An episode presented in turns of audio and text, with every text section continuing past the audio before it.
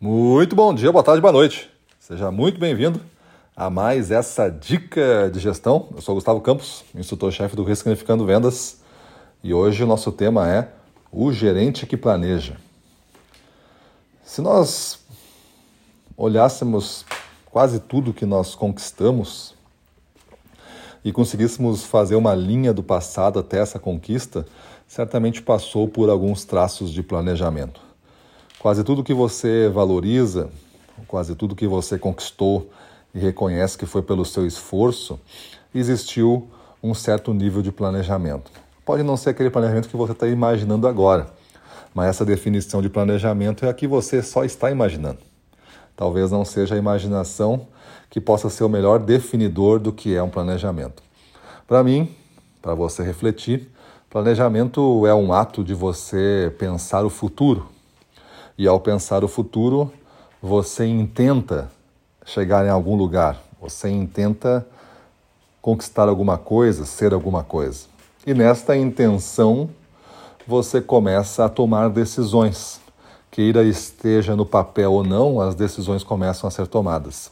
E ao serem tomadas, a sua vida vai inclinando para um caminho em detrimento de outros tantos caminhos que você poderia percorrer.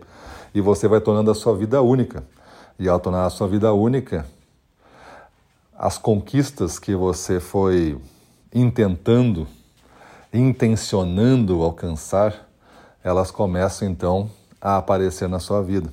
Porque você construiu ela peça por peça. Cada bifurcação que você escolheu um dos lados, você escolheu aquele lado porque ele levava mais próximo do que você estava intencionando naquele momento da vida. Se você é, chegar numa conclusão que tudo foi questão do destino e por sorte esse destino lhe favoreceu, eu diria que talvez seja um pensamento meio Alice no País das Maravilhas. Você achando que tudo é uma incrível casualidade da sorte. Talvez você encontre aí o homem de lata, né? Mas para não contar muito com a sorte, eu gostaria que você acreditasse que o ato de planejar e pensar no nosso futuro pode nos favorecer a conquistá-lo mais rápido.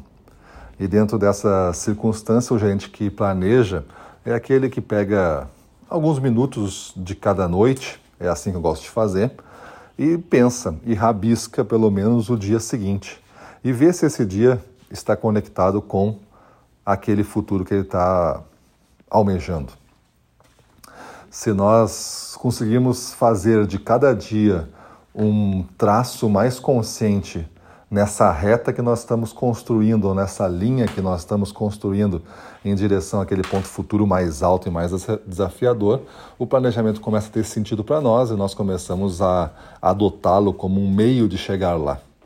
E não como uma ferramenta que a gente faz para os outros para que eles nos controlem.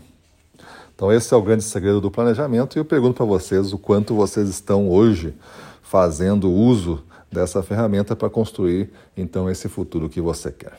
Beleza? Então é isso aí. Vamos para cima deles.